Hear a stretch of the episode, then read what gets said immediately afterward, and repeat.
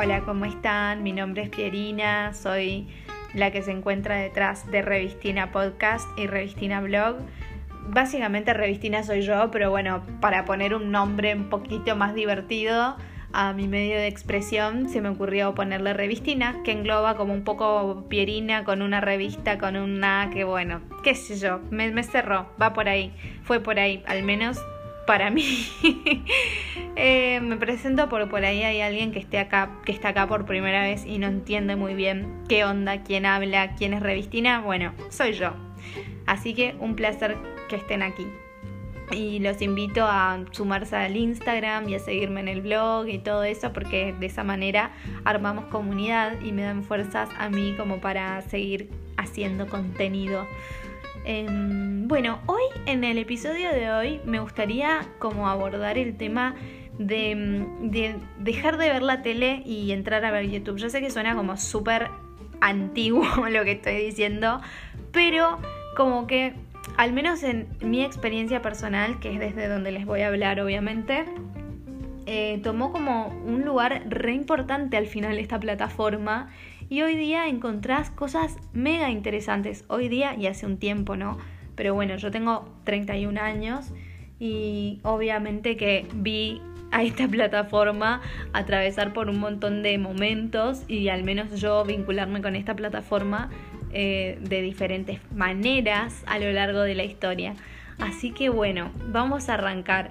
Hace mucho tiempo atrás YouTube, o sea, siempre estaba, o sea, desde que, no sé, desde la primera vez que compramos, que tuvimos una compu en casa con lo que se llamaba banda ancha, desde donde teníamos Messenger y entrábamos a, no sé, ¿cómo se llamaba esa red social? Eh,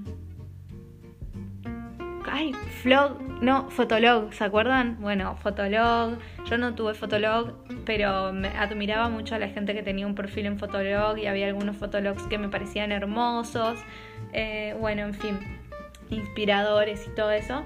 Pero bueno, era como el equivalente al Instagram de hoy, el Fotolog o no sé si del Facebook, porque me parece que era más como poner fotos con frases nada más.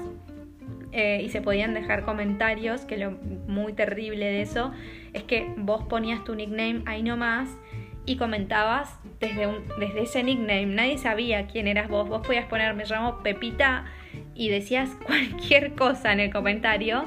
Y eso era algo muy terrible de esa época de Fotolog. Y antes de Fotolog hubieron también un par de cosas similares, pero bueno, ya realmente ni me acuerdo. Em, bueno, en cuestión que en esa época estaba YouTube, o sea, me acuerdo que estaba, pero uno entraba solamente como para, no sé, ver el video de una sirena viva captada en cámara, sirena real captada en cámara, duende visto no sé dónde, como para ver un par de videos bizarros y graciosos, eh, no sé, perritos. Eh, ataques de risa. Me acuerdo que eran ese tipo de videos, que era tipo entrar un ratito y bueno, me voy. No había mucho más que hacer. ¿Y esto cuándo habrá sido? Como no sé, entre el 2005 y el 2000, no sé, 7, 8, más o menos, no, recuerdo muy bien. Eh, cuestión que más adelante, tipo 2000, después del 2008, me estoy como tratando de acordar en base a, los años en los que terminé el colegio y empecé la facultad y me mudé a Buenos Aires, todo eso. Em, ahí sí, como que comencé, yo al menos en mi experiencia personal comencé a escuchar música a través de YouTube. O sea, pasé de entrar cada tanto a ver un video de una sirena a escuchar música. Mm, y también pasó algo en simultáneo esto. Aparecieron los videos, por ejemplo, em, ahora que mencioné Buenos Aires, cuando me mudé a esa ciudad, eh, los primeros videos como de Malena Pichot, de la loca de mierda, que entrabas o sea, me acuerdo patente de mandárselo a todas mis amigas y también a mí me lo, me lo mostraron amigas.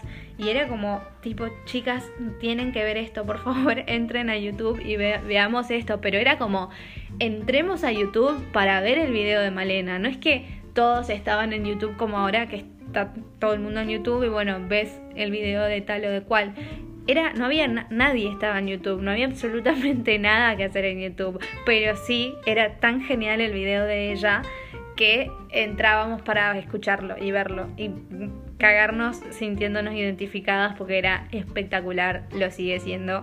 Yo, mis respetos a la señora Melena Pichot, soy totalmente eh, no sé si fan, porque hay veces que, no estoy de acuerdo con ella y creo que un fan no, no, tiene esa, esa esa capacidad de pronto de no estar de acuerdo con determinadas cosas, pero la verdad es que la super sigo de siempre y me parece una persona como mega creativa, mega em, auténtica, original. Te estoy diciendo que en el 2000 8, 7, no sé cuándo fue esto, entrábamos a ver sus videos porque nadie más estaba haciendo eso y ella sí lo estaba haciendo y fue tan grosso que tipo nos obligó a muchos que no estábamos entrando a YouTube con mucha frecuencia a entrar para verla. Así que mis respetos a la señora Malena. Em, bueno, cuestión que a partir de esa época, un poquito más adelante, sí, era como, bueno, pongo full álbum de tal banda que me gusta y estaba, entonces era genial. También me acuerdo mucho la época de los MP3 y de los iPods y todo eso que me descargaba música, o sea, a través del link de YouTube de tal canción que me gustaba, lo bajaba, lo convertía en MP3, toda una pirateada horrible, pero bueno chicos, tampoco había Spotify en esa época.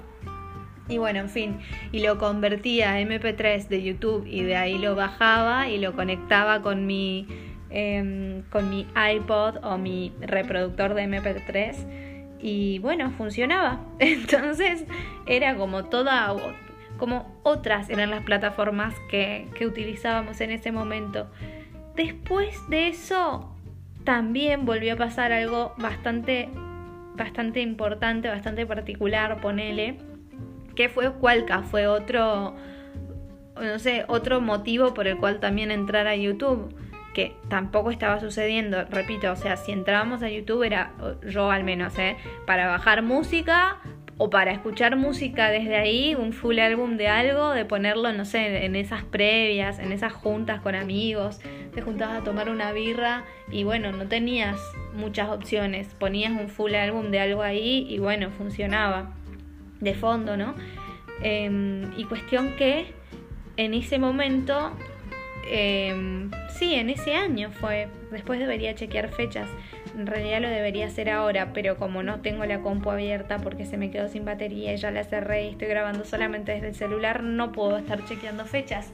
Pero fue otro motivo, Cualca, para entrar a, YouTube de nuevo. Como, che, a ver, esto está genial. ¿Dónde lo pasan? En YouTube. Ah, ok, bueno, entremos. Y escribe, pones Cualca y buscas el capítulo, bueno, y ahí. Eh, así que fue otro, otro momento, pero con un contenido súper elaborado, porque la verdad es que no, no podemos comparar eh, nadie, alguien sentado en su casa hablando a la cámara, lo cual me parece genial. Yo estoy sentada en mi casa hablándole al teléfono. Em, soy más pajera aún porque si por lo menos me estuviera en, eh, enfocando la cámara tendría que estar bueno, no sé, un poco mejor vestida, mejor presentada, ocupada por mi imagen, pero soy tan cómoda que prefiero esto, eh, me queda más cómodo, me queda mucho más espontáneo y no me animo, así que mis respetos a, a los youtubers que se sientan a hablar en cámara, a cámara. No, o sea, a lo único que quería dejar en claro es que no lo digo despectivamente, ¿no? Lo digo como... Eh, todo el equipo de Cualca no eran ese youtuber súper gracioso que está sentado hablando a cámara. Tenían como una super producción, o no sé si super, pero dentro de lo que tenían lo hicieron genial. Y nos obligaron a todos a entrar a YouTube de nuevo para verlos a ellos. Em, bueno, repito que estoy hablando desde mi experiencia personal ¿eh? y de mi entorno. Cuestión que eh, para ese entonces yo seguía viendo la tele cada tanto. Es como, bueno, a ver, me siento a comer. 2015, eh, 2013, bueno, me siento a comer, pongo de fondo, no sé, las noticias, la novela de la época para ver qué se ponen. No sé, era una cosa como de fondo, ¿no? Como poner, como dejar prendida la tele para limpiar la casa, o sea, lo mismo como este podcast, pero ojalá este podcast estuviese así a esa altura, ni siquiera. Aunque yo estoy como con muchas ganas de, fomentar a las personas a escuchar este podcast mientras limpian sus casas, mientras van en el bondi y todo eso, porque puede ser una compañía. Eh, pero bueno, esa campaña la, haremos más adelante. Eh, en fin, lo que estaba diciendo es que otra vez, gracias a Cualca, tuvimos que entrar a YouTube y, y, mirar y decir qué groso esto y pasárselo otra vez a la gente y cómo y solo ahí. Y lo único que podías ver interesante en YouTube, de nuevo repito, al menos para mí en mi humilde experiencia, era eso o música. Entonces YouTube significaba eso y nada más. Y bueno, ahora voy a como acelerar el tiempo y voy a viajar hasta el 2017, año en el que regreso a mi provincia después de estar quemadísima de Buenos Aires y me mudo a un departamento muy chiquitito em, donde no tenía tele y lo único que tenía la verdad era la computadora y el celu.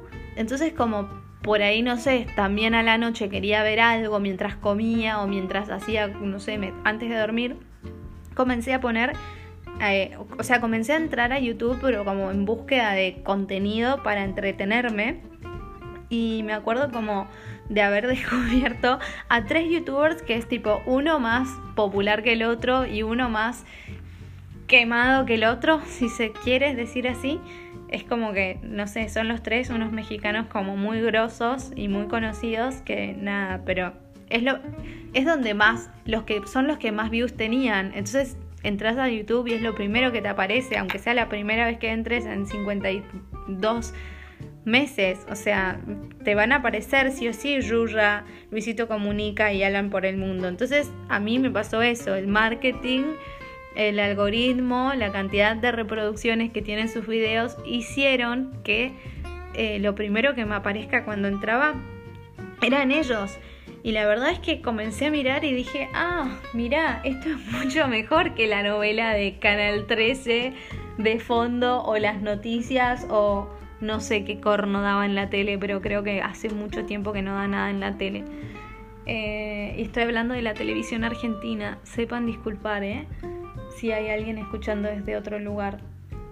Eh, pero en fin, nada, eh, Yuya es una chica mexicana que hace, hoy no sé muy bien cómo está su contenido, pero en esa época era como que hacía tutoriales, cómo hacer detergente natural, cómo hacerte una, no sé, snacks eh, saludables, cómo mm, peinarte y dejarte bien el pelo y no sé qué, o cuidarte la piel con un limón y, un vaso de agua, no sé por decirlo, pero era, era una persona que tenía como muchísimo carisma, era como relajante, porque su voz no es muy relajante, pero era como un contenido súper eh, tranqui, ¿no? Como como apagar la mente, como prender la tele y apagar la mente, bueno, aprender YouTube y apagar la mente. Eh, pero a su vez es, es, un poco más enriquecedor que alguien te enseñe a preparar, como te digo, snacks saludables, que es lo que se me ocurrió ahora, o a combinar un par de outfits o a decirte no sé qué. Es bastante más positivo que de pronto, eh, no sé, estar mirando publicidades. Bueno, publicidades también hay en YouTube. Pero bueno, no sé, ustedes me entienden. Tiene como te aporta un poquito de valor ese contenido. En cambio, en la tele realmente que no te aporta mucho valor. Te pegas unas estresadas terribles. Y bueno, no sé, igual no me interesa mucho eh, plantear esta como guerra tele redes, tele, YouTube, porque no es, no es para nada mi idea, sino solamente hablar sobre qué loco, cómo cambió el uso que le damos a YouTube o que yo le daba a YouTube. Em, otro, otro que me aparecía muy, otros videos que también estuve consumiendo un montón en esa época fueron los de Alan por el mundo, que hasta hoy lo veo cada tanto porque me parece súper interesante. Él básicamente, su nombre lo indica, habla de viajes y él en sí es como una persona que parece ser bastante curiosa, entonces como que averigua un montón de, nada, de información, te aporta como... Eh, como datos históricos de los lugares a los que visita y no es que está de viaje mostrándote tipo, che, miren qué increíble esta playa y qué espectacular el auto que me alquilé y, vos desde tu casa así como, bueno, qué suerte, qué bien. No, es como una persona que de pronto te te aporta, como decía antes, eh, datos de la sociedad, historia, o sus percepciones son como un poco más, sus comentarios en sí son un poco más constructivos y aportan bastante valor. Él es como serio, no, no creo que sea un chico muy gracioso ni nada, pero sus videos están muy buenos y están bastante bien editados y le pone mucha ondita y es como también aporta valor. Em, bueno, y cuestión que, nada, dejé, de tener tele físicamente, pero no me di cuenta. O sea, fue como decir, che, qué bueno, no sé, esto está genial. Fue como no tengo tele, pero descubrí YouTube y me pareció de lo más productivo, de lo más enriquecedor. Eh, como les decía antes, o sea, obviamente que llegué a estos primeros youtubers que estoy mencionando porque son los más vistos y son los que te aparecen, ¿no? Pero bueno, hay también youtubers de Argentina. Ah, otra cosa que también me parece muy graciosa es que el término youtuber durante muchos años o de acá hace un par de años atrás nos parecía como como gracioso, como peyorativo, como ridículo, era como un poco, esa es la palabra, era como, mmm, qué ridículo el youtuber, ¿no? Era como, como, no sé, como reírte, como gracioso. Y hoy día me parece que ya no es así. Hoy día me parece que los youtubers de pronto le reencontraron la vuelta a la manera de, generar contenido, de, mm, no sé, me parece como que son la bomba los youtubers y los amo y a mí me, me, dieron la vida y me acompañaron muchísimo en este viaje. Yo estoy en Dinamarca, para los que están escuchando por primera vez esto, y mm, realmente, bueno, cuando me mudé estando en mi país sin televisor, ya, fueron, ya fue como en YouTube un, un alivio y una cosa mucho más personalizada, porque después de pronto vas vos vas personalizando tus búsquedas de acuerdo a tus intereses y encontrás todo, encontrás de todo y bueno, una vez que me vine a vivir a Dinamarca con mi novio, ya directamente se ha convertido como en nuestro, no sé, Netflix y YouTube o YouTube y después Netflix, me parece, porque como que en YouTube tenés contenidos un poco más lights, en Netflix también, no digo que no, pero es como que ya demanda más tiempo de, de estar mirando, más atención eh, y, en, YouTube tenemos ya a nuestros canales favoritos, los cuales seguimos y los cuales nos aportan un montón de valor y, nos acompañan y nos... Y nada, es como genial. Simplemente en este video quería como hablar de cómo pasamos de entrar a YouTube cada tres meses a mirar el video de un duende captado en cámara a entrar, no sé, tres, cinco, diez veces al día y que todo pase por ahí y que haya un montón de canales espectaculares em, con contenido súper personalizado. Eh, la verdad es que es buenísimo.